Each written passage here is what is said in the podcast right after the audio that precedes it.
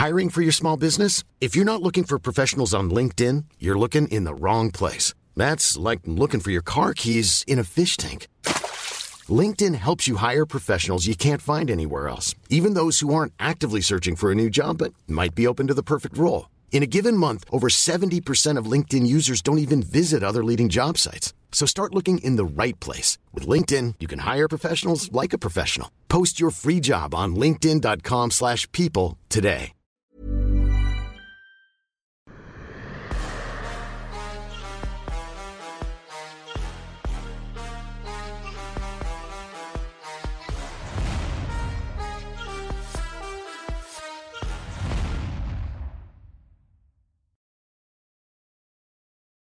Bonjour à toutes et à tous, bienvenue dans King Energy Cocorico. Toutes mes félicitations Fernand, toutes mes félicitations et même bien évidemment à Cyril Gann. Là tu viens d'atterrir à Paris, tu es de retour chez toi. Bon, comment est-ce que t'as vécu ces dernières 48 heures qui je pense pour toi c'est le bah c'est la juste récompense de quoi? D'une carrière euh, bah, qui a commencé il y a quelques années maintenant. Oui, c'est ça. Euh, salut à tous. Euh, bien, j'ai vécu une 48 heures qui était assez, euh, assez intense, dans le sens où euh, il y a des, des, hauts et des bas.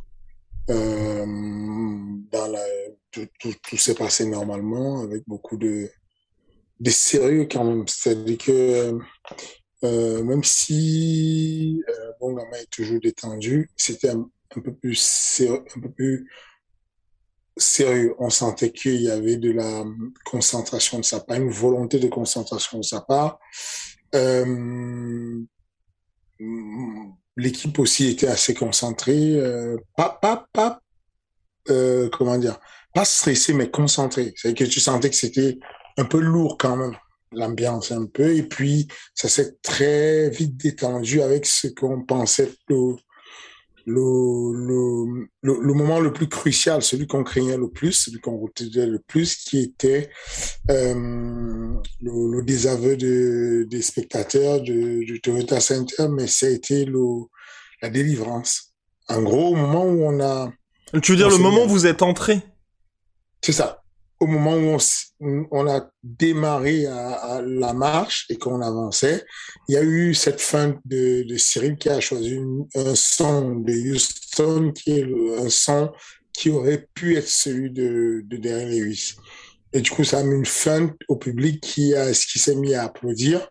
Et en fin de compte, ils se sont rendus compte, c'est pas l'entrée de Derrick, c'est l'entrée de Cyril. Et donc, du coup, ils sont repartis en mode euh, bout à mort. Mais, mais en gros, je pense que si on avait été hué un dixième de la salle, on aurait senti un différentiel. Ça, ça peut toucher.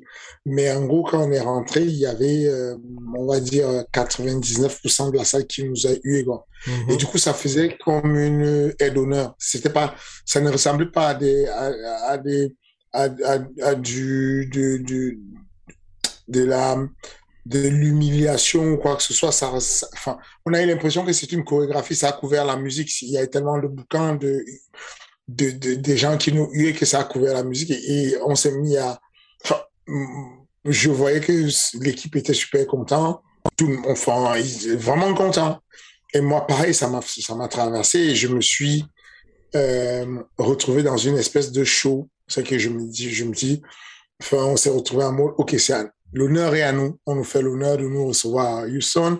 Et du coup, euh, j'ai senti le même truc chez Cyril et on est entré avec cet état d'esprit-là en mode euh, un gros show, un gros show de, de, de malade. Donc euh, voilà comment on a vécu le délire. À partir de là, c'était parti. Enfin, on savait que le delta et la différence entre Cyril et puis Derek était légendaire.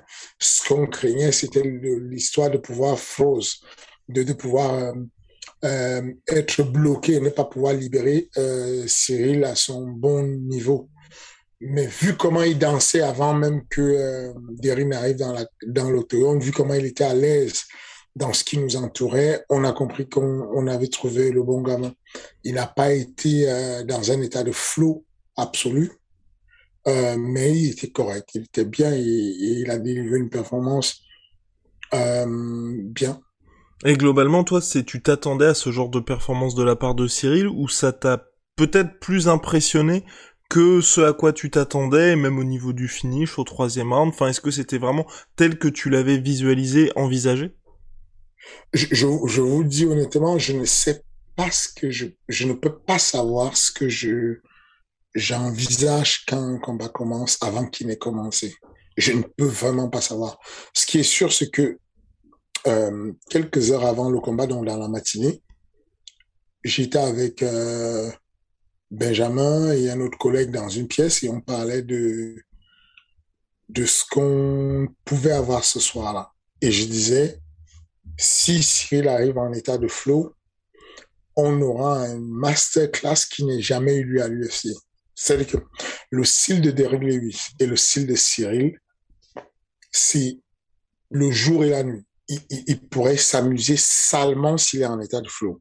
Il n'a pas encore atteint cet état de flow à l'UFC. Il est encore euh, en train de se chercher. Il n'a pas encore trouvé ce bon truc où il est complètement libéré. Techniquement, c'est une folie ce qu'il est capable. Enfin, sur, les, sur la, la fin du week, ce qui s'est passé durant la semaine, c'est vraiment impressionnant. En, tant qu'entraîneur, je, je, reprends encore ce, ce, cette espèce de d'analogie où je vous dis, vous avez une voiture extrêmement automatisée, vous avez à rentrer un bouton, ça fait tout le reste, et c'est voilà quoi. Et, puis à côté de ça, il y a des voitures qui sont euh, sans assistant, sans direction assistée, euh, sans euh, sans vitrage automatique, sans, enfin voilà quoi. C'est vraiment euh, durant la semaine, c'est énervé ce qu'il fait comme réaction. Il fait des coups, des trucs incroyables.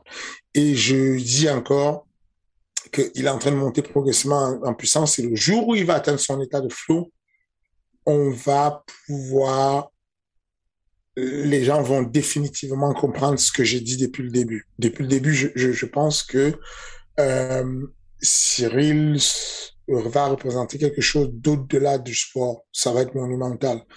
Euh, je pense que Cyril, très bientôt, les gens vont se rendre compte que c'est une superstar. C'est-à-dire que pour, le moment, il y aura toujours des, gens qui vont euh, douter, continuer à douter. Et au fil des combats, chaque fois, il va, il va faire mentir. Il va toujours gagner sur les combats où on va attendre qu'il perde. Et puis les gens vont arriver à l'évidence à un moment donné. Ça a toujours été ça depuis le début de sa carrière. Mais voilà, je m'attendais à ce que Cyril me fasse un beau combat. Je savais, j'avais une inconnue, c'était OK. Je n'ai jamais, j'ai vu Cyril face à un public hostile au Canada, mm-hmm. mais c'était de l'ordre de quelques milliers. Hum, je sais pas même pas, je crois que c'était 5000 spectateurs à Montréal. Euh, je n'ai jamais vu Cyril face à un public de 16 650 spectateurs. C'était ça la, cap la le, le, le, ce qu'ils ont fait sur, sur les entrées. Du coup, je ne savais pas ce que ça va donner. Il, il a plutôt bien répondu, euh, mais il y avait encore des petits blocages, il y a encore des petits, des petits. Euh, Comme voilà. quoi, par exemple? Comme quoi, simplement, le festival de techniques possibles. Tu vois, à un moment donné, Cyril, il va faire sur un truc qu'on avait prévu, un double leg, et pendant le double leg, il fait son le fameux coup, ouais. et derrière, il remonte, il met un coup de coude.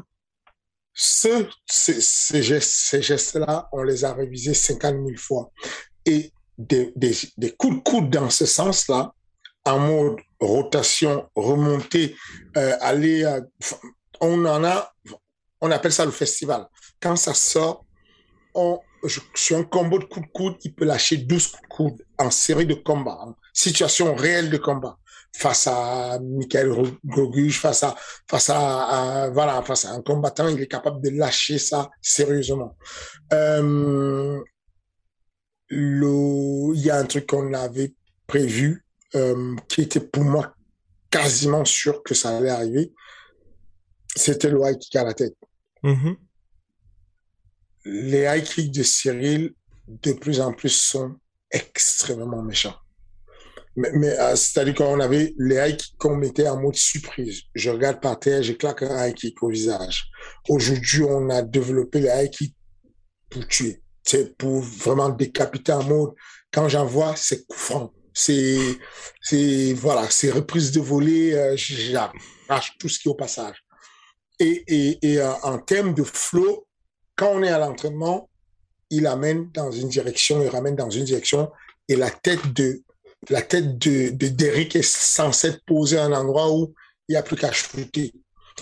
Et bon, on, on, on, dessus, on a loupé le timing dessus. Il y a pas, voilà. Donc, il y a des petits réglages comme ça, ce qui, c'est très compliqué de mesurer exactement quand on pile poil dessus. Mais, euh, mais voilà, c'était une performance extraordinaire. C'est-à-dire que on sait ce qui Lewis quand même. On sait que Derrick Lewis, bon, c'est le mec qui terrorise tout le monde, euh, qui, qui a simplement battu le champion en titre. Il a battu le champion en titre. Euh, il terrorise tout le monde avec une, un bras arrière. Et au bout du deuxième round, Cyril ne respectait même plus le bras arrière. Mm-hmm. Pas, pas, parce qu'il manque de respect et qu'il n'est pas prudent, mais parce que, comme je l'ai expliqué euh, sur la, le, le, le précédent King and G, de King j'expliquais que Terry Lewis, c'est comme un courant électrique THT, très haute tension. Le principe est simple. Tu le respectes, tu mets un isolant, tu n'es pas électrifié. Si tu t'amuses à ne pas mettre un isolant et que tu touches avec un conducteur, bah le, le, le courant te traverse. Donc, c'est exactement ce qui s'est passé quand Cyril a capté la distance et qu'il a compris qu'il pouvait garder la main levée. Mm -hmm. Quand la frappe arrive, il prenait la frappe et ça faisait comme si euh, c'était la frappe d'un bébé, quoi. Ça n'avait plus aucun sens. Oh là là là là. Ouais. Et, et, et, et donc, si tu veux, euh, il a complètement survolé. C'est que son adversaire a mis euh, 30 coups quand il a mis, je sais plus combien, une centaine de coups. Le delta, on n'a jamais vu ça. C'est un record de, de, de sur, et que sur trois rounds, pas sur cinq rounds. Dans un combat pour le titre à l'UFC voilà. Heavyweight. Ça n'a jamais, ça a jamais existé. Voilà. Euh... Fernand, Fernand, j'ai aussi envie un peu de parler de toi quand même. J'ai envie de parler de toi parce que franchement, l'émotion que t'as eu, bah déjà la vidéo qui a été euh, filmée par les réseaux sociaux de l'UFC au moment de la victoire, franchement, je pense que tout le monde, tous ceux qui ont vu ça, ça les a, ça les a touchés. Et puis ensuite dans la cage, franchement, même là, rien que d'en parler, tu vois, j'ai des frissons. Toi, qu'est-ce que t'as ressenti? Parce que je, tu vois, durant tout l'avant-combat, après c'était peut-être toi aussi qui qui voulait euh, un petit peu de poker face, tu vois, tu disais bah c'est une ceinture mais c'est la ceinture intérimaire. Et là je m'attendais vraiment pas à ce que tu ouais, on a l'impression que tu vois, tu as eu un espèce de flash forward de tout le chemin parcouru jusqu'à ce moment-là quand Cyril est venu et t'a amené la ceinture. C'est la symbolique qui me met mal à l'aise, qui m'a fait euh, lutter pendant quelques secondes j'ai violemment lutté, pour ne pas verser des larmes. La symbolique. Euh, dans, dans la vie, il y a quelque chose qui, qui me caractérise et qui me blesse au plus profond de moi-même, c'est l'injustice. Quand je me sens, il y y a deux éléments euh, dans ma vie qui sont très importants, la loyauté, la justice ou alors le manque de loyauté qui me blesse et l'injustice qui me blesse profondément, que ce soit vis-à-vis de moi, vis-à-vis de quelqu'un d'autre. En tant que coach, j'ai vécu beaucoup d'injustice.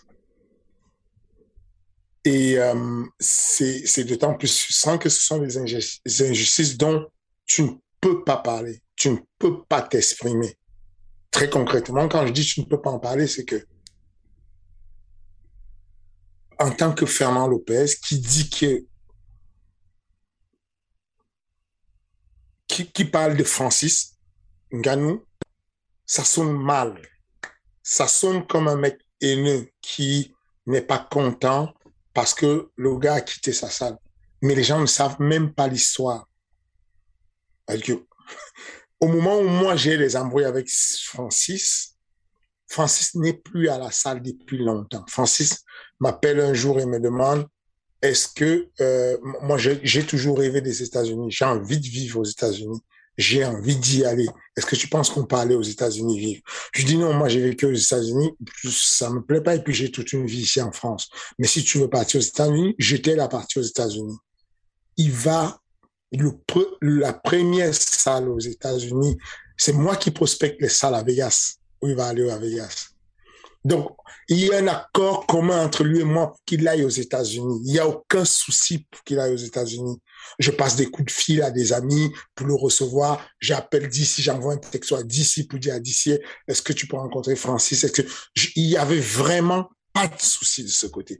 Mais les gens ne le savent pas et c'est, c'est très injuste parce que dès que je prends, dès que je fais la prise de parole dessus, ça, ce que ça, ça donne comme consonance, il est jaloux, il n'est pas content parce que le gars est parti. Mais non, il est parti, il était parti déjà, il faisait des allers-retours. Je l'y accompagnais.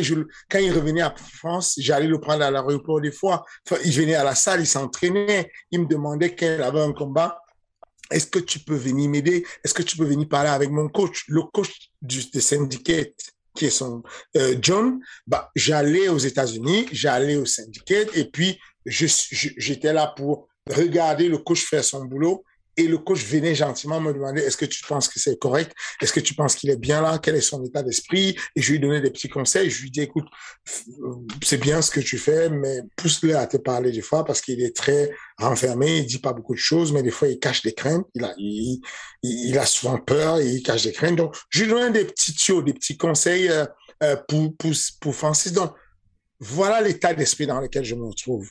Mais sauf que ce qui va arriver, en fait, qui fait l'embrouille, n'est pas à ce moment-là. Les gens pensent que c'est à ce moment-là. Mais non, ça n'a rien à voir. C'est-à-dire que, au moment où on va faire la, ceinture contre Sipé, Francis n'est plus du MMA Factory à la base. C'est-à-dire que dans le sens où, il vient de s'installer aux États-Unis.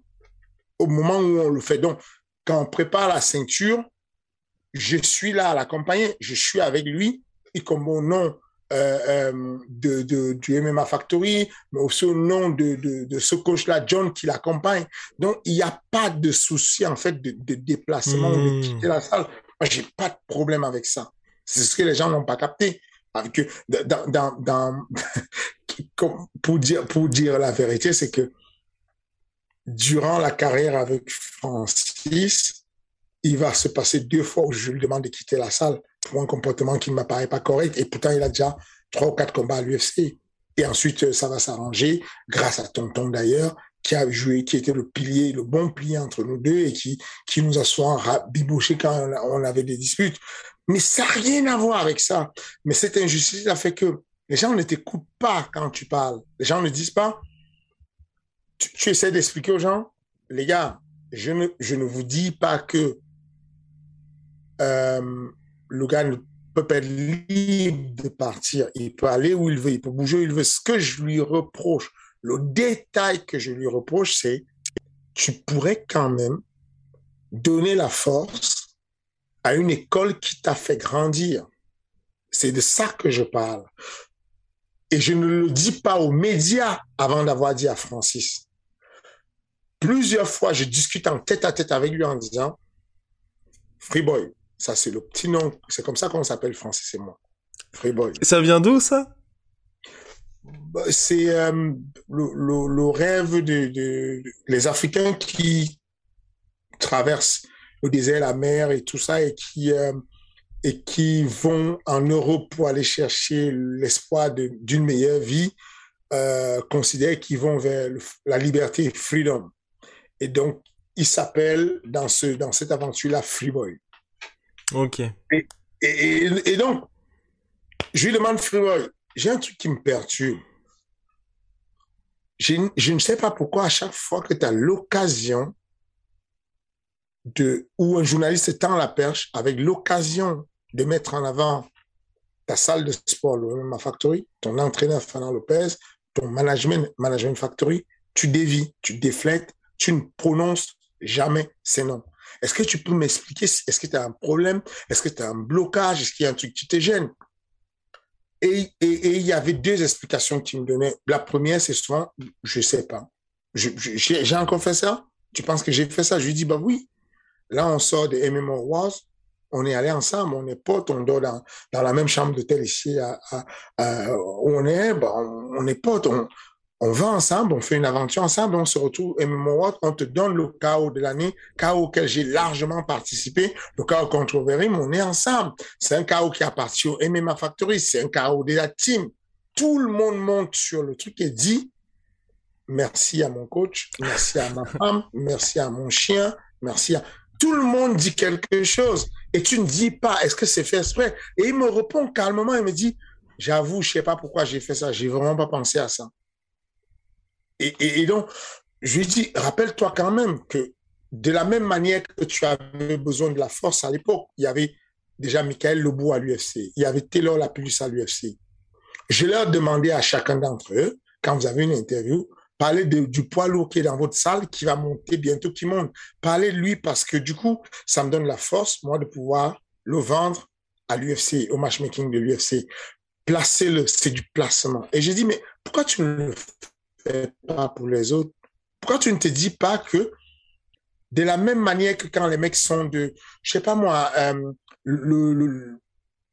n'importe quel management, ça s'appelle comment euh, le management de, n'importe quelle société de management, tu poses la question à n'importe qui, il, il te dit bah j'ai la meilleure société de management au monde, mon, agent il est le meilleur au monde. Qu'est-ce qui fait que tu, ne, parles pas de ton agence de management? Qu'est-ce qui fait que tu ne parles pas de ta salle de sport? Et, tu ne captais pas exactement ce qu'il te dit. Il y avait une véritable volonté d'étouffer cette appellation. Ah, l'impression que ça donne, c'est là où je parle d'injustice, c'est de se dire que tu bosses comme un fou tous les jours, mais, mais, mais comme un fou. J'ai plein de préparateurs physiques à la salle.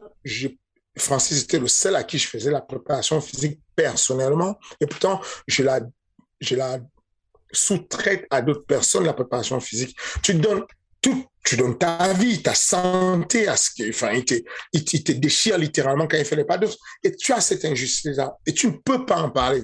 Parce que si tu en parles, tu parais comme un mec. Un peu aigri, un peu aigri. Ouais. Aigri, qui aime la lumière, qui veut juste ouais. la lumière. Voilà la définition que finalement on te donne. Et, et du coup, tu t'enterres avec ça. Tu fermes ta bouche et tu dis, je, je, je vais plus en parler. Parce que de toutes les façons, il y a personne qui va me comprendre. Si tu ouvres ta bouche en parlant de Francine Ganou, il y a tout le monde qui dit, mais non, mais non, il est jaloux, il était parti, c'est pour ça qu'il, alors que ça n'a rien à voir du tout. Ce que tu dis, c'est que tu peux être parti. Aujourd'hui, si tu appelles Carla Moussou et que tu poses la question à Carla Moussou, est-ce que tu, euh, comment tu es en train à, à, au, je sais pas moi, au Kejoyo, comment tu as pris la ceinture du Kejoyo, il est capable de te dire l'histoire donner à César ce qui appartient à César. Bah, Fernand Lopez m'a mis au Kejoyer, le Management Factory, et ensuite j'ai fait la ceinture Scaro, je l'ai obtenu la ceinture. Enfin, une histoire, quelque chose qui donne un peu de force. Quand tu as, euh, euh, tu arrives à un combat, tu peux dire, mon coach, ils se sont tués, ils m'ont donné une stratégie, on en a parlé, je ne l'ai pas suivi, j'ai pas écouté, je n'étais pas bien, et je n'ai pas fait ça c'est toute cette symbolique-là qui ressort à l'instant où, sans me prévenir, Cyril apporte la ceinture sur mon épaule. Moi, je me suis dit, véridique, véridique 100%. Tu appelles Benjamin Safati tout de suite et tu lui demandes, on est dans les vestiaires. Il me dit, c'est fou que ce soir on va faire la ceinture. Et je lui dis, ne me parle pas de ceinture, s'il te plaît. Il me dit, pourquoi? Je dis parce que ça fait une semaine, je me suis mis en tête de ne pas parler de ceinture pour ne pas avoir des émotions. Je considère que je fais un combat, je ne fais pas une ceinture. Parce que si je pense de ceinture, je sais la symbolique que ça m'apporte la ceinture. Je ne veux pas l'avoir. Je veux pas ces émotions aujourd'hui. Je vais être neutre. Et me dit, OK, je suis désolé, euh, je vais faire attention. Mais vraiment, dans ma tête, j'ai effacé l'histoire de ceinture parce que je savais que j'ai vécu je, vis depuis des années, depuis 2018, avec un cauchemar qui me suit tout le temps. Un véritable cauchemar où tu te dis, je le sais, c'est une garantie. Francis aurait suivi le game plan que j'ai posé sur un papier. On désinfectait CP en 2018 tu l'as, le cauchemar, tu le sais que ça existe. Mais tu as le monde entier qui ne sait pas en fait que ça existe. Pour eux, c'est plus facile de dire, mais non, en France, ils sont incompétents. Les Français sont nuls, ils sont incompétents. Nous, aux États-Unis, on a la compétence. Francis a eu la ceinture parce qu'on est aux États-Unis. Et moi, je vois tous ces champions de la France, tous ces entraîneurs de la France, tous ces journalistes français, et il y a quelques-uns seulement qui croient, il y a pas qui ne se rendent pas compte que ils acceptent une fausse narration. Elle est fausse, la narration qu'on nous donne en nous disant en Europe, on n'a pas les compétences pour pouvoir arriver sur le haut niveau, il faut s'expatrier. Je vis avec ce cauchemar depuis 2018 où je sais avec certitude que Francis était physiquement, techniquement, stratégiquement prêt pour participer sur le premier combat et qu'on a échoué parce que mentalement et dans l'état d'esprit d'acceptation du game plan, il n'était pas prêt. Et c'est là où je donne toutes mes félicitations à l'extrême couture en disant, vous avez réussi à le mettre dans un état de calme où j'ai échoué. C'est aussi simple que ça. Donc, au moment où je reçois euh, euh, euh, ce transfert de pouvoir de la part d'un jeune champion qui vient d'avoir sa ceinture et qui dit, cette ceinture n'est pas la mienne, elle est à Fernand. Ce qui me touche, c'est l'empathie. On n'est pas habitué dans ces milieux à avoir de l'empathie des élèves. Les entraîneurs n'ont pas, on ne le dit pas assez, les entraîneurs sont des êtres humains qui ont des sentiments, des émotions, qui laissent leur famille, qui, abandonnent leur... là, j'ai atterri aujourd'hui. j'ai atterri il y a une heure à Roissy. Je suis déjà en train de faire le, le podcast dans les, et, et ensuite je vais aller voir mes filles tout à l'heure. Ce sont des sacrifices de fou. Ça fait un mois je n'ai pas vu mes enfants. Un mois. Tu fais des sacrifices de fou tous les jours et tu ne peux même pas avoir un placement. Je parle d'un placement, de dire le monde nous écoute. Je suis tellement frustré, j'ai tellement été frustré par ça que je, ne peux pas demander ça. Même à Cyril, qui est mon ami, je ne lui demande pas ça. C'est pour ça que ça, quand ça arrive, je suis choqué qu'il le fasse. parce que je lui demande pas ça. Moi, je me dis, Cyril, il va dire, merci à Mathis, mon coach, j'ai un bon coach, c'est le meilleur du monde. Voilà quoi je m'attends. Cette symbolique de poser la ceinture sur moi me tue, il m'a tué. C'est-à-dire que j'ai dû lutter comme un fou furieux pour ne pas pleurer parce que ça représente tout ce que je demandais de dire qu'un élève puisse dire merci coach. Pas le faux merci qu'on prend le micro vite fait et on dit hmm. merci à tel, merci à, merci à, à tel coordonnier qui m'a fait les chaussures. Non. Sincèrement, de dire que, puisque ce que je disais, dis, quand j'avais des discussions avec Francis, je dis, mais Francis, est-ce que tu te rends compte que mon métier, dans ma vie, mon métier, c'est de vendre des abonnements au MMA Factory, de vendre euh, des abonnements au Management Factory. Est-ce que tu prends conscience que quand tu refuses de prononcer le mot MMA Factory de ta bouche ou Management Factory, est-ce que tu te rends compte que tu mets un barré, une barrée à mon business? Est-ce que tu te rends compte que tu stoppes mon évolution? Et ça a des conséquences incroyables sur, sur un monde effet papillon, tout ça. Ah bah, Ce que je vais dire là, c'est que les salles de sport en Europe, on, ne nous envisage pas comme étant des grands entraîneurs. On ne nous envisage pas comme étant des grands coachs. Mais c'est à nous de faire la démarche pour ça. Je suis prêt à ce que je valide et je vote que le meilleur coach en France, c'est Stéphane Chauffoyer. Je suis prêt à voter que le meilleur coach en France, c'est Mathieu Nico. Je suis prêt à voter que le meilleur coach en France, c'est un des Fernandez ou un des. Je suis prêt à voter que le meilleur coach en France, c'est euh, euh, Cyril Diabaté. Ce n'est pas grave. C'est la France qui gagne, c'est l'Europe qui gagne. Je suis prêt. Montrez-moi où on vote, je vais voter. ce n'est pas normal que dans l'écosystème mondial, on ne soit pas présent sous prétexte qu'il y a des personnes qui créent des élections MMO World, qui créent des choses, et vous n'êtes pas là et vous acceptez la narration, ils sont bons, ils sont les meilleurs. Mais non, on vient de le prouver, on l'a prouvé avec Francis, qu'on pouvait prendre un mec de zéro, l'amener jusqu'à la ceinture de l'UFC. On pouvait prendre un mec de zéro, comme on a pris zéro, je l'entends, zéro du MMA. Ces personnes sont nées zéro en MMA jusqu'à la ceinture de l'UFC. Voilà ce qui fait qu'à un moment donné, j'ai envie de pleurer en disant, mais c'est un truc de fou, parce qu'en réalité, quand j'y pense bien, j'ai partagé beaucoup de choses d'amour et d'amitié avec euh, Cyril, mais euh, j'ai partagé beaucoup, beaucoup plus de, de travail avec Francis parce qu'il y avait beaucoup de boulot. Hmm. Cyril n'a besoin de rien. Au moment où il arrive, il a juste besoin de l'apprentissage du sport, quelques conseils sur le management et il avance. Francis avait besoin de tout il avait besoin de tout. L'aider à faire administrativement ses papiers, se régulariser. Je l'ai fait personnellement à ma ligne à la préfecture tous les jours. Euh, enfin, les détails, les détails, c'est tout complètement. Et tu te dis, qu'est-ce qui fait que tu peux pas dire, tiens, j'ai un très bon management. Jamais personne n'a été, à part qu'un Valasquez, aucun poids lourd n'est entré à l'UFC avec seulement cinq combats. À partir du moment où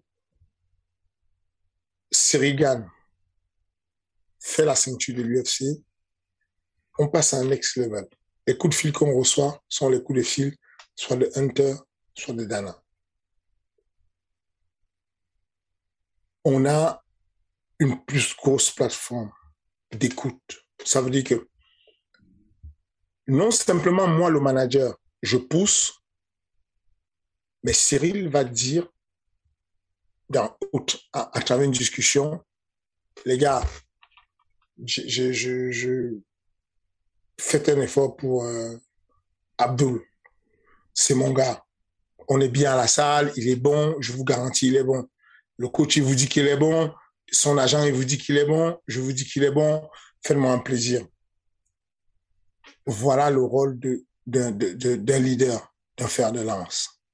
C'est pas de dire, vous ne pouvez pas y accéder, j'y arrive tout seul.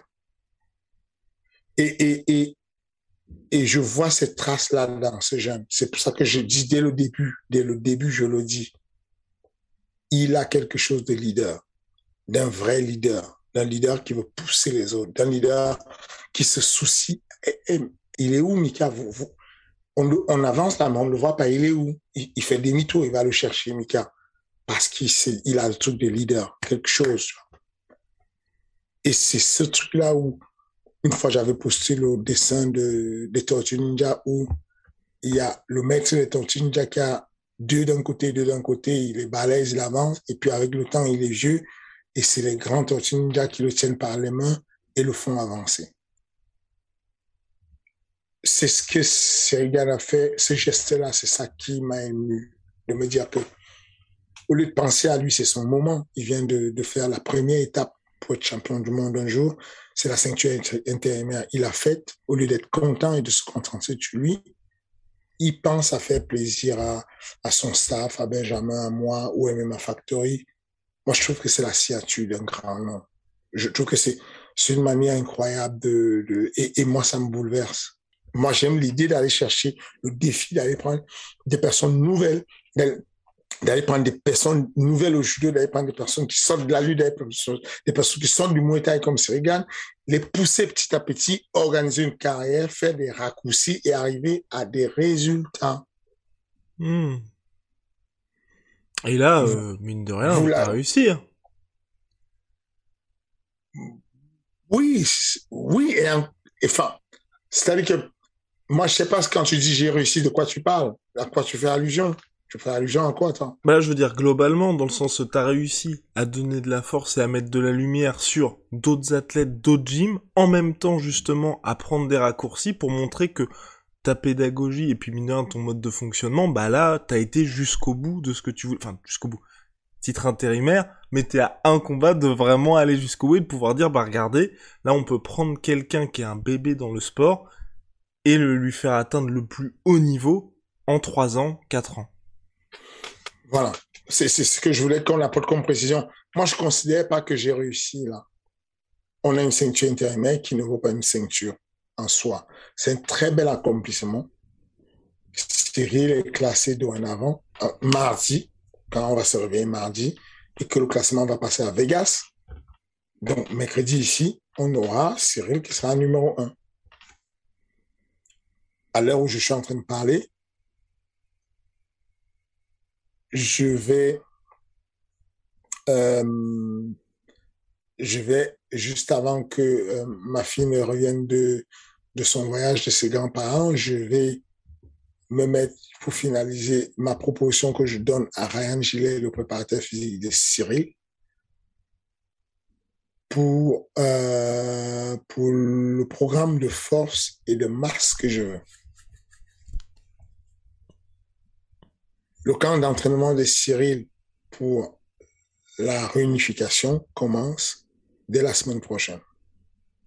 Prise de masse, surtout prise de force, et en attendant la date, dès qu'on a la date, on va finir et on, va repartir sur l'explosivité.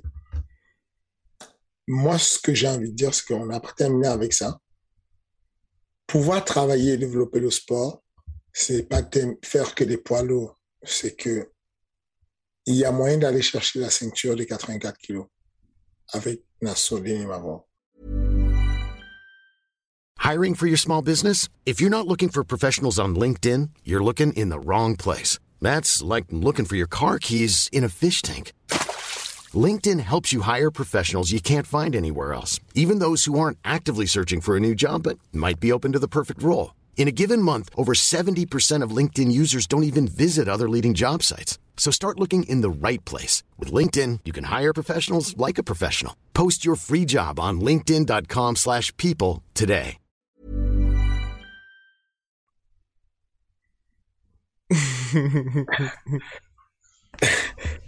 justement, bah attends, justement, petite... Euh... Petite parenthèse Nassourdine Imavov, donc là apparemment hein, il va revenir donc face à Edmond Chabazian lors de l'UFC 268 le 6 novembre prochain au Madison Square Garden. Il paraît, hein, bien évidemment, il voulait un top 10, là il, obtient quelqu'un qui est numéro 11, bah, qui était dans le top 10 juste avant. C'est... bah ça avance très sérieusement mine de rien. Oui, c'est ce que je disais, ça avance. Mais là, je ne, moi, j'ai pas confirmé ce que vous dites là. Oui, non, non, non, non, non, c'est, c'est, oui, Ça, c'est votre, responsabilité, vous faites ce que vous voulez. Mm. Euh, je vais attendre de voir si l'UFC officialise quoi que ce soit, mais en tout cas, moi, j'ai pas confirmé. Et, et puis, c'est bien. Si ça se passe, c'est un bel adversaire. C'est, mm. ce sera un bon défi. Il, il ne rigole pas du tout Edmond Chabazian. C'est pas facile du tout, mais c'est le chemin à faire. Si tu n'es pas capable aujourd'hui d'aller chercher Adesanya ou, ou, Vettori, bon, à quoi ça sert en fait? Tu, le fais pourquoi le sport là? Ça c'est un truc d'élite où on a envie d'aller chercher à tutoyer les, les, ceux qui sont au-dessus. Donc allons-y, on verra bien qui sera confirmé pour Nassour, on verra bien ce qui va se passer et on va, on va te donner pour gagner le combat. Non, puis surtout que si ça arrive, ça, c'est encore une fois ta, ta philosophie à savoir Nassourdine qui est passé de euh, je sais plus combien il était classé, ensuite numéro 19, ensuite numéro 10. Et puis ensuite, euh, bah, on, on, verra, on verra bien évidemment. Euh, c'est ça pour, euh, pour justement poursuivre pour Cyril, je voulais aussi parler un tout petit peu, bien évidemment, parce que là c'est King Energy, mais aussi de Benjamin Sarfati. Euh, donc Benjamin Sarfati, président du MMA Factory, qui a été, enfin, c'est pas du tout péjoratif ce que je veux dire, mais comme un gamin quand il était dans la cage et même dans l'après, dans la post-fight interview avec Cyril, on l'a vraiment vu savourer ce moment-là. Est-ce que tu peux un petit peu plus parler de son rôle? Parce que c'est vrai que la plupart des gens disent c'est Fernand Lopez, le coach de Cyril Gann, mais Benjamin qui était aussi dans le countdown, il a aussi un rôle à jouer dans cette victoire bien évidemment et dans l'accompagnement de Cyril. Qu'est-ce qu'il fait lui pour Cyril Gann au, on va dire au quotidien aussi? Et quel a été son rôle finalement dans, euh, dans cette victoire? Bah, il, fait tout ce que je fais exactement à une échelle un peu moindre dans le sens où euh, euh, on se repartit des athlètes en général euh, pour ne pas perturber les athlètes. Euh, quand on commence avec un athlète, on reste dessus. J'ai commencé avec Cyril, c'est moi son entraîneur principal. Quand je ne suis pas là, euh, il y a un remplacement qui est fait. Et, et c'est Benjamin qui prend la main dessus. Il est le, il est un, manager euh, senior. On a une dizaine de managers juniors. Il est senior. Donc, ça veut dire qu'il prend des décisions importantes dessus, notamment sur les négociations des sponsors de, de, Cyril, la recherche des sponsors, négociation des sponsors de Cyril. Euh, il connaît ma manière de travailler au pas d'os, au PAO avec Cyril. Donc, du coup, quand je suis pas là, il, me supplée, il me permet de, de, de pouvoir euh, récemment, c'était un gros pari quand même, c'est-à-dire que j'avais booké des vacances avec mes filles, une dizaine de jours, mais sauf que je, je, je à peine atterri, avant d'aller en vacances, on m'annonce qu'il y a Cyril qui va faire la le, le, le c'est ça, le titre. Contre Derrick Lewis. Et je sors d'un combat avec Volkov, un combat dur, mais je, je suis en train d'hésiter et me dire qu'est-ce que je fais. Euh, les gars du countdown, ils demandent à ce que je sois là parce qu'ils veulent voir ma tête, parce qu'ils veulent monter leur histoire et la narration qu'ils veulent pour la suite de ce qui pourrait arriver. Je dis, les gars, je peux pas être là, je peux vraiment pas être là, il faut que je reste à MFI. Et puis, euh, bah, Benjamin, il, il, va, il, il, va gérer complètement le, le camp d'entraînement à ce moment-là, sur le choix des partenaires, sur la planification, sur ce qu'il y a à faire. Et ensuite, euh, quand je reviens, je reprends la main dessus. Mais voilà, on se, on se, on se, on s'intègre en place, on s'intègre en place sur ce qui est de l'entraînement et en général, sur ce qui est du management, c'est pareil. Sur le management, on a des référents. Donc, la plupart de chaque athlète a son référent et euh, et même si mon je suis le référent principal de Sirigan, Benjamin euh, gère sur les dossiers où je suis en retard, sur ce que je peux pas faire. Euh, la carrière autour de Cyril. Donc voilà, c'est dans ce cadre-là qu'il a été euh, beaucoup vu sur la prépa de physique et sur la prépa de Cyril. Et puis, euh, il, a, euh, il a une particularité que j'aime, c'est euh, il m'inspire beaucoup. Il vient d'un, moi je viens de, de base de la lutte, du rugby, de, enfin des sports classiques. Lui vient de la self-défense. Il vient du Krav à la base. C'est ça c'est, je crois c'est au karaté d'abord, ensuite au Krav et puis finalement euh, l'OMMA, le kickboxing, l'OMMA. Et euh, il apporte beaucoup sur sa version euh, technique des choses. C'est-à-dire que moi, j'ai fait, ceux qui connaissent un peu mon passé savent que j'ai fait énormément de compétitions de grappling à l'époque. Euh, mais cependant, j'ai pas fait du JJB pur. Pas je suis ceinture blanche de juge brésilien alors que euh, Benjamin Sarfati, c'est une marron de juge brésilien. Euh, donc, il a, il a fait de, de l'instruction de manière académique. Je pense même que s'il, s'il, s'il euh, cherchait beaucoup, s'il suivait le, le, cursus normal de sa progression, il devrait être black belt. Je pense qu'il a tellement à faire qu'il il ne, il ne va pas passer les, les, les examens, qu'il faut pour qu'il soit gradé. Mais en tout cas, euh, voilà quoi. Il a était d'une très forte utilité sur la révision et la manière de travailler au sol avec euh, C'était super intéressant. Et donc là, pour la suite, le rendez-vous face à Francis. Dana White a émis le souhait, je pense que c'est tout le monde souhaite ça d'ailleurs que ça se déroule en France. Toi tu parlais justement de potentielle première partie d'année 2022. Est-ce que ça va pas arriver, je vais pas dire trop tard, mais tu vois le fait que là on soit bah, en août et que ça arrive à ce moment-là, ce, toi tu le regrettes pas quelque part et que t'aurais aimé que ça arrive un petit peu plus tôt. c'est compliqué cette situation. C'est-à-dire que c'est incompatible avec la volonté du champion. Le champion veut combattre rapidement. Il veut combattre très rapidement. Euh, tu penses que d'ailleurs tu penses que ça l'embête là que ce soit euh, Cyril qui est-ce que tu bien évidemment tu peux pas euh, c'est ce sont des suppositions est-ce que tu penses qu'il aurait préféré des retrouvailles avec Derrick Lewis plutôt que là le duo Cyril Gann Fernand Lopez? Non, je pense qu'il n'a pas peur de Cyril Gann du tout. Je pense qu'il n'a pas peur de Fernand Lopez du tout. Par contre, je, je pense que c'est ennuyeux de de savoir que le mec qui t'a battu est battu, est finalisé par, euh, par un petit qui t'a connu à la salle, quoi. Hmm. Donc, je, je, je, peux pas déduction, des réflexions hypothético-déductives, je peux arriver à la conclusion que euh, ça ne lui plaira pas beaucoup ce constat-là, de se dire, OK, j'ai été battu par, euh, par des Lewis, et Cyril arrive et il bat des règles 8 avec une facilité déconcertante. Donc, euh, j'aurais préféré que ça n'arrive pas. Que j'ai mon combat, revanche, propre avec Derrick. Je le couche ou je fais quoi que ce soit.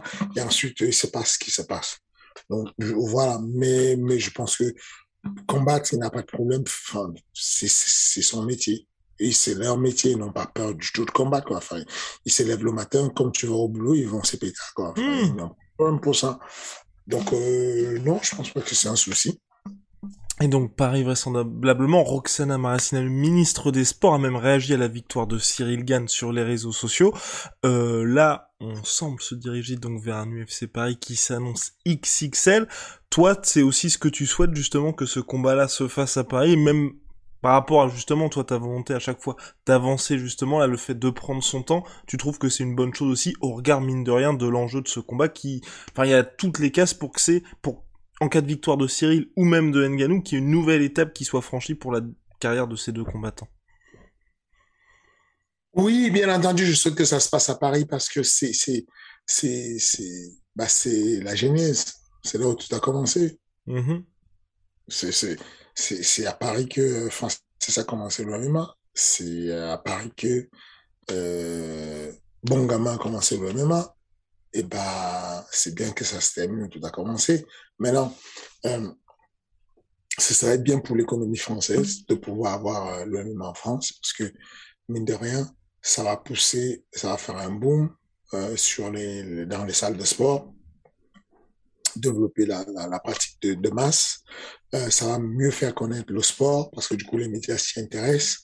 Euh, ce serait une bonne chose, mais encore une fois de plus, c'est un vrai casse-tête. Je ne sais pas comment l'UFC va résoudre ça. C'est-à-dire que, est-ce que Cyril Gann peut attendre trois mois, quatre mois? Oui. Est-ce qu'il peut attendre six mois? Ça fait beaucoup. Mm-hmm. Il a un est-ce que Francis a envie d'attendre six mois? Il n'en peut plus déjà là. Mhm. Mais cela dit, après, c'est vrai que le calendrier de l'UFC est particulièrement chargé. Donc là, moi, je me dis, au mieux, c'est décembre. Enfin, au plus tôt, je veux dire. Au plus tôt, c'est décembre. voilà. Sauf que si c'est décembre, c'est pas en France. Quasiment sûr que c'est pas en France. Et ça, ce serait pas un, enfin, j'allais dire un crime. Oh là là, Guillaume, calme-toi, mais ce serait, ce serait quand même un crève-cœur de se dire qu'il n'y a pas ce combat-là en, en, France. C'est pour ça que je te dis que cette conversation qu'on a, mm-hmm.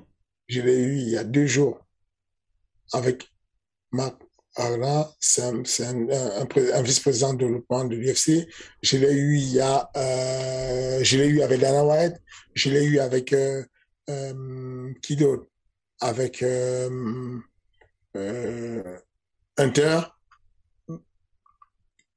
c'est compliqué. En gros, là, par exemple, il y a une discussion qui, qui est prévue avec, avec la Fédé de boxe euh, pour, pour déjà revoir un peu ce qui se passe en ce moment avec les règlements, quelle est la possibilité, qu'est-ce qu'on peut faire, qu'est-ce qu'on ne peut pas faire. Il y a des règles assez compliquées sur qui ne sont pas euh, qui, ne sollicite pas, l'organisation d'événements UFC. C'est ça. C'est ça.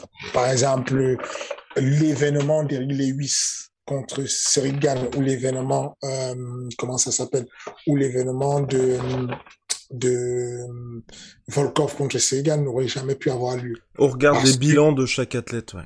Voilà, parce que il considère à la fédération de boxe ici en France que Cyril se ferait massacrer par Derrick Lewis vu qu'il a 24 combats de plus que euh, Voilà la logique. Donc, du coup, l'UFC est inquiet par rapport à cette situation et voudrait travailler dessus. Maintenant, euh, euh, en dehors de ça, bon, voilà, je, je, pense vraiment que c'est un vrai casse-tête pour eux. Ah, c'est clair. Le combat à faire pour eux, c'est définitivement Francis Cyril. Sauf que les deux c'est compliqué de les avoir à Paris avant 2022. Et sauf que les deux ont envie de... Francis pourra encore... Non, Cyril pourra encore attendre un peu, parce que mine de rien, on a bossé. Hmm. Ah bah là, ça ne s'est pas arrêté, là. Depuis février, ça ne s'est pas arrêté. mois, c'est jamais vu. En sept mois, le mec a descendu Junior de Santos, ancien champion de l'UFC, Jerzino, le numéro 3 à l'époque, quand il a affronté, euh, qui Alexander Volkov. Et finalement, Derek Lewis, en sept mois. C'est monstrueux.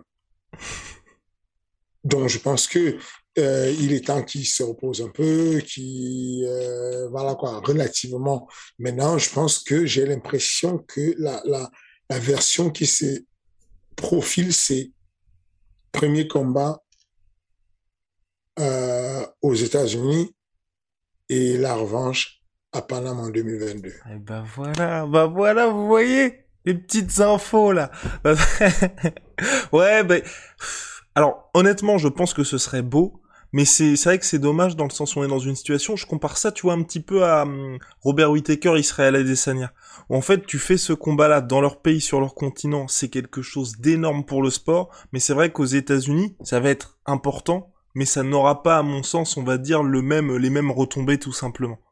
Ah, c'est ça. Mais surtout qu'on le sait, c'est-à-dire que ce que Dana White essaie de faire, c'est de fabriquer un nouveau Connor. Mmh c'est ça. Conan a décollé parce qu'il a, il a rassemblé toute l'Europe, il a rassemblé l'Irlande. Si tu veux rassembler l'Europe avec un mec, avec Francis ou avec Cyril, il va falloir les amener en Europe pour que les gens prennent les tickets, pour que les gens euh, voilà, deviennent accros parce qu'ils les ont croisés, parce qu'il y a eu quelque chose, parce qu'il y a eu euh, de la montée en puissance de l'événement, de la vente des tickets et tout. Donc, c'est, voilà c'est le boulot de promoteur, c'est un vrai casse Je, je n'aimerais pas être à leur place actuellement. Hmm. C'est un vrai, vrai casse pour eux de résoudre ce problème. Dans le meilleur des cas, ils peuvent gratter et faire attendre les gars jusqu'en janvier, février. Comme ça, ils ne tardent pas trop dans l'année et comme ça, ils mettent toutes les batteries pour pouvoir faire un événement à l'U-Arena, par exemple, en croisant les doigts, bien évidemment, pour que ça puisse avoir lieu en France et euh, dans avec en, quand on dit ça. dans toutes les conditions normales, bien évidemment. C'était ça.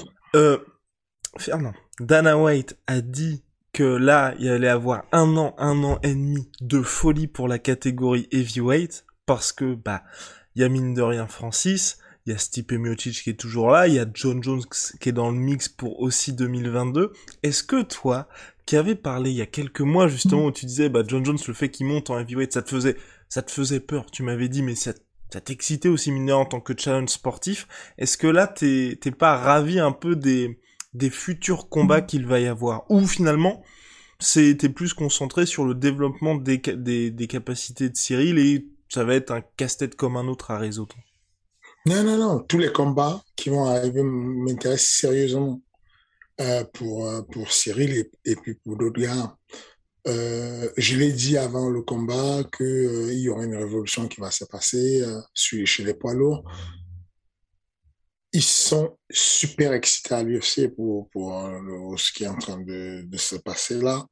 Et, et, moi, je trouve ça génial. C'est-à-dire que très calmement, sans aucune prétention, comme je l'ai dit, il y a trois ans, quand tout le monde disait, oh là là, arrête de hyper tes gars, t'abuses, tu parles trop de ci. Quand je parlais de, de, de Francis, à l'époque, c'est ce qu'on me disait. arrête, il n'a pas encore le niveau, il n'a pas encore fait ci, tu peux pas parler de lui. Et j'ai hypé Francis. C'est pas juste pour la hype. Je, je, je, je peux lire sur les gars que j'entraîne. Je sais ce qu'ils peuvent devenir ou pas. Je suis persuadé que tous ces mecs, il n'y a pas un qui peut stopper Cyril. Hmm. Enfin, pas pour le moment. Il va falloir quelques temps pour comprendre la clé de Cyril. Ça va prendre quelques années. Ok. C'est vraiment pas pour m'enflammer ou pour dire quoi que ce soit. Je dis simplement que ceux qui ne savent pas encore, ils, ils, n'ont pas vu encore. Ils ne comprennent pas ce qui se passe. Mais un, un poids lourd normalement constitué ne peut pas comprendre Cyril pour le moment. C'est difficile. Hmm. C'est un bordel de le suivre. Si tu forces trop le passage, tu vas te faire cauter. Si tu es tranquille, tu vas te faire découper petit à petit. C'est compliqué. Là, actuellement, Cyril, c'est compliqué. Bon bah voilà, bah en tout cas de, de combats particulièrement intéressants pour la suite. On va passer maintenant aux questions. Donc vous le savez, chaque semaine ça se passe dans l'espace commentaire, vous posez vos questions et Fernand y répond avec plaisir bien évidemment. Donc Tim Moncelli, Micheli pardon. mais ce Fernand Lopez, il est extraordinaire, honnête, généreux. Deux points de suspension, intelligent, quatre points de, suspension, d'exclamation, pardon. et si c'était lui le vrai GOAT en coaching? Alors je, c'est toujours difficile chaque fois que je pose cette question-là aux athlètes et même aux combattants, mais là, Fernand, là, sur un petit peu euh, l'échiquier mondial, quand il y avait pas mal de gars qui justement faisaient leur classement des coachs, bah, ils pouvaient dire, bah, il n'y a pas de ceinture pour Fernand Lopez. Là, toi, aujourd'hui, là, même si t'as hypé la France en général, où est-ce que tu te situes, globalement? Je me situe comme un bon coach. Maintenant, euh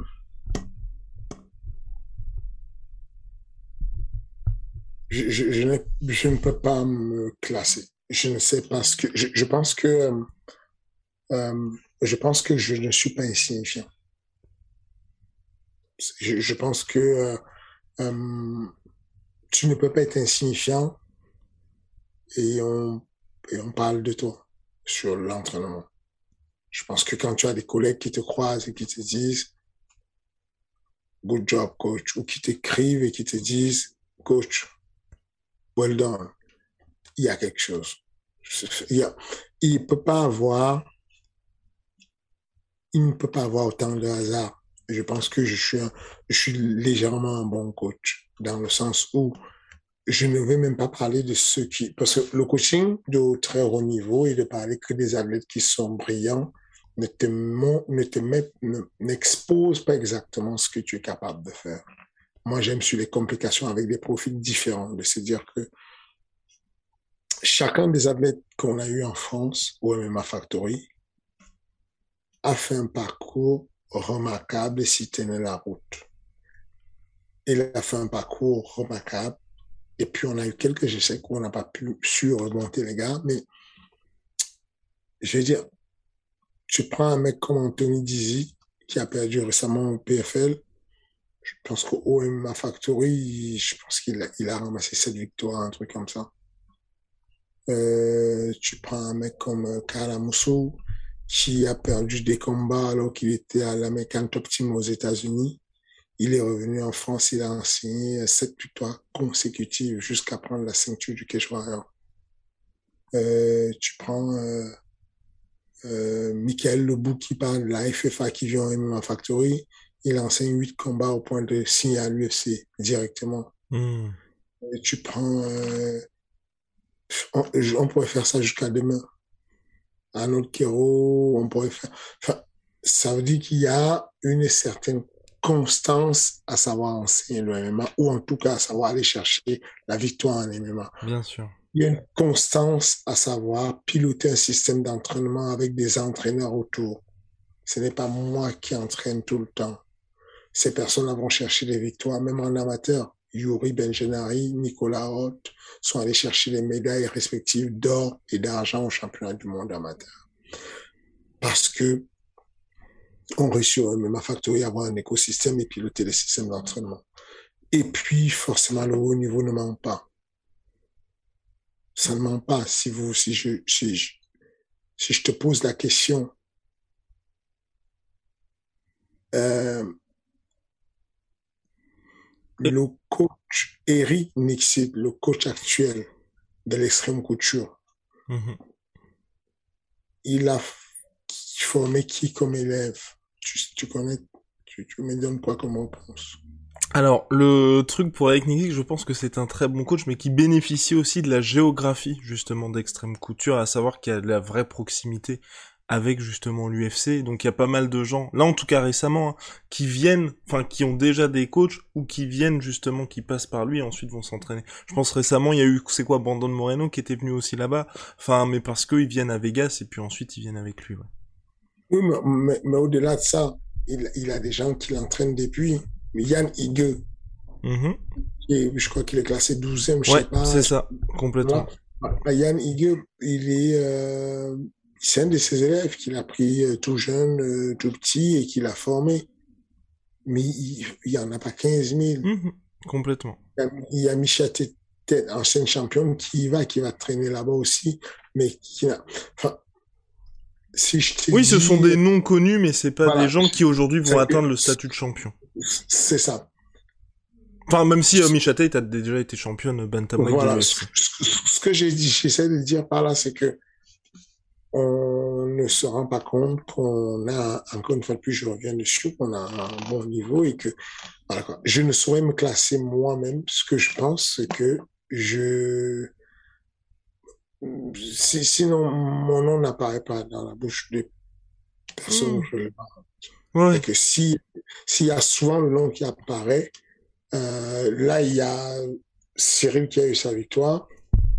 Je ne suis plus l'entraîneur de Francis du tout, mais on est, la planète entière est quasiment d'accord que on a, il est formé au MMA Factory. Tout le monde, ça revient sur quasiment tout. J'ai été tagué probablement sur 10 000 posts depuis euh, Mhm. deux jours Hmm.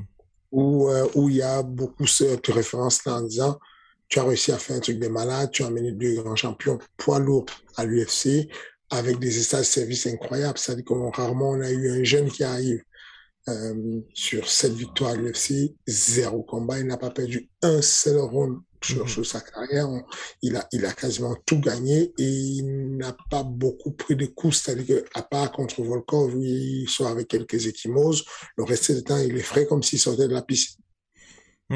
Mais bon, vas-y, ouais.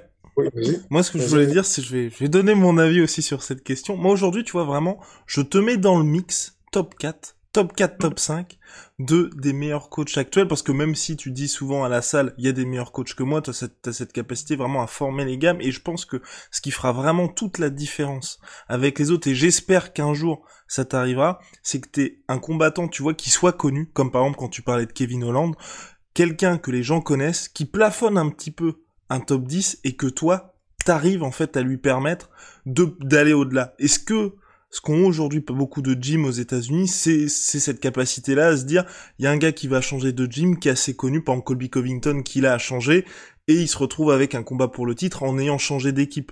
Ou euh, bah, Kevin Holland l'a fait aussi récemment, enfin un certain nombre d'athlètes. Et toi, le jour où t'auras ça, je pense aussi, les gens ils se diront, ok, c'était un mec qu'on connaissait déjà, et là maintenant en plus, il, il peut apporter des, à des gars qui sont déjà des stars. Mais comme tu l'as dit, c'est très compliqué parce que Paris est très cher et donc euh, difficile. C'est ça. C'est ça. Mais, mais déjà, ce qu'on a, on a pas mal de défis. Moi, j'aime les défis. Moi, j'ai envie de parler de, D'Abdoul, mine de rien. euh, de... Non, Abdul ne plafonne pas. Euh, non, pas, pas plafonné, mais je oh, non, non, je disais pas ça dans ce sens-là, mais dans le sens où c'est quelqu'un qui est déjà connu avant d'arriver au Factory, qui a déjà une grosse carrière de MMA, et là maintenant Mm. c'est insuffler quelque chose de nouveau. Ok, ouais, absolument. Moi, je pensais plutôt à un gars comme Alan Bodo. Ça, c'est ça, c'est un vrai défi. Alan Bodo, c'est compliqué. Euh, il est à un stade où euh, beaucoup de gens vont ouvrir leur bouche quand ils ne savent même pas de quoi il est question. Il y a des gens qui parlent. Tu dis il ouvre sa bouche. quoi. Enfin, mais, euh, mais notamment, euh, quel choix on fait? Est-ce qu'il faut qu'il redescende à 93 kilos? Est-ce qu'il est un poids lourd? Est-ce qu'il non, mais oui. et, et, et, Mais pour Alan, ce qui est bizarre, c'est que j'ai l'impression que la plupart des critiques viennent de gens qui n'ont pas regardé le combat, en fait. C'est ça. Parce, que certes, si les gens voient juste le résultat, je, je, te laisse dire, je te laisse analyser ça. Pourquoi tu dis ça?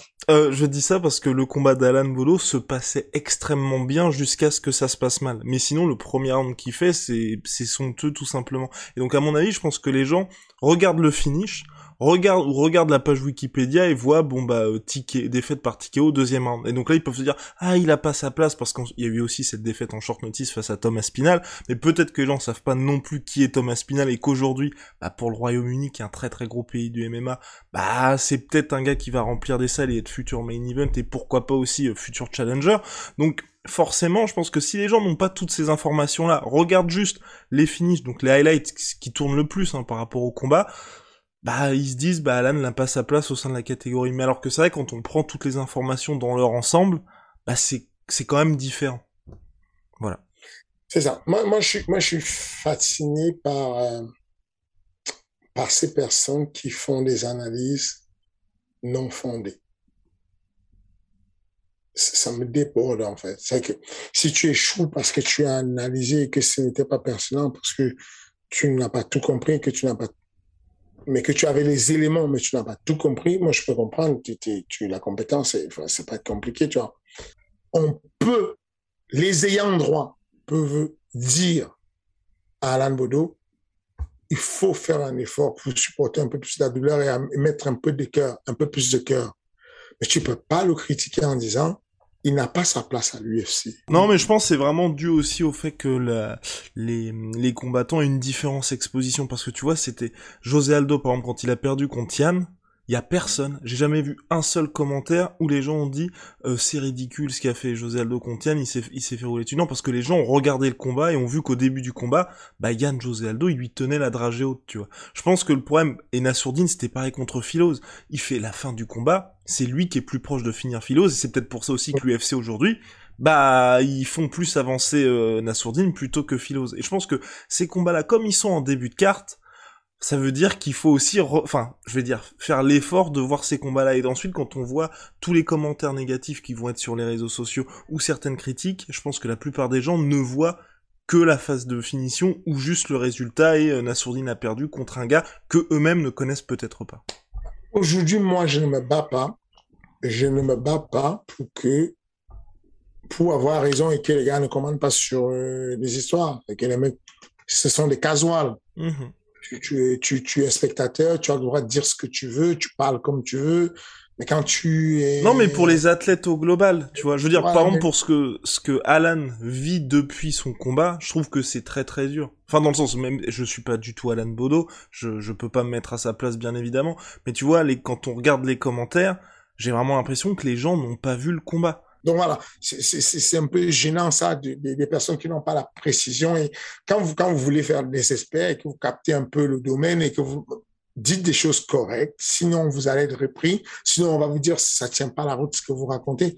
Voilà, notamment, je, je, je les deux des autres, les autres choses, je, m'en moque, c'est pas grave. Vous pouvez dire ce que vous voulez sur moi, c'est pas bien grave. Mais le pauvre Alan, il m'en fait déjà, il a double pelle, triple pelle, tu vois. Il, il a, il a perdu son combat, il s'en veut, il n'est pas bien. Moi, euh, je, je, lui ai craché la vérité en lui disant, écoute, il faut que tu, au niveau du, mental, qu'on soit un peu plus fort, qu'on soit solide. Ne venez pas critiquer sa technique ou sa, voilà quoi, c'est, ça. Je veux bien qu'on critique la stratégie, et ce ça ne veut pas dire que le mec qui se met en boule n'est pas digne de l'UFC. C'est-à-dire que c'est un, un fight IQ, c'est mauvais. C'est pas un bon plan. Cependant, tu ne peux pas résumer la carrière de Derry Lewis au fait qu'il se soit mis en boule quand Serigan le frappait. De la même manière, c'est pas parce que Alan Boudou est français que tu vas le ridiculiser et dire bah, j'aime pas voir les gars comme ça parce que euh, non, non, c'est, pas juste de, de, de vouloir s'acharner dessus. Donc, euh, voilà, c'était, bah, voilà, je, je ne, je ne vais plus laisser passer des mensonges. Si, si, s'il n'y a pas des choses qui sont correctes et qui sont dites correctement, on va, on va, on va s'expliquer dessus. Oh là là là là là là. Bon bah voilà, en tout cas c'est tout pour cette semaine, mon cher Fernand. La semaine prochaine, on va parler des gyms tout autour de la planète et notamment du MMA Factory parce que là les choses bougent. J'espère qu'on va parler d'Ares aussi parce que bon, Cyril a évoqué un retour fin 2021. Ares est teasé pour décembre 2021 donc là Fernand Lopez ne va pas beaucoup dormir sur cette fin d'année. On va parler de tout ça. Là, clairement, il n'y a même pas besoin de points réclame pour cet épisode parce que c'est fantastique. N'hésitez pas, bien évidemment, à commenter. On est, ah oui, très important, Kionoji a sa propre flux, a son propre flux RSS. Donc vous tapez Kionoji sur Spotify, sur Apple Podcast, sur Google Podcast, sur Deezer et j'en passe et vous aurez tous les épisodes. Merci de votre fidélité et puis évidemment merci à Fernand pour sa disponibilité parce que là, voilà, il sort de l'avion, boum, King Energy, donc euh, vraiment merci Fernand et puis ouais euh, bah mais puis merci pour ce week-end parce que je pense que les gens ont vraiment euh, ceux qui ne connaissaient pas Cyril Gann et le MMA Factory ils ont vraiment découvert à mon avis un très bon visage du MMA donc c'était c'était formidable. Merci à toi Guillaume, merci à tout le monde qui nous écoute et et je, je tenais à vous dire que une moitié de la ceinture euh, intérimaire de Cyril vous appartient parce que vous l'avez beaucoup soutenu. Merci. Oh. Allez, à la semaine prochaine.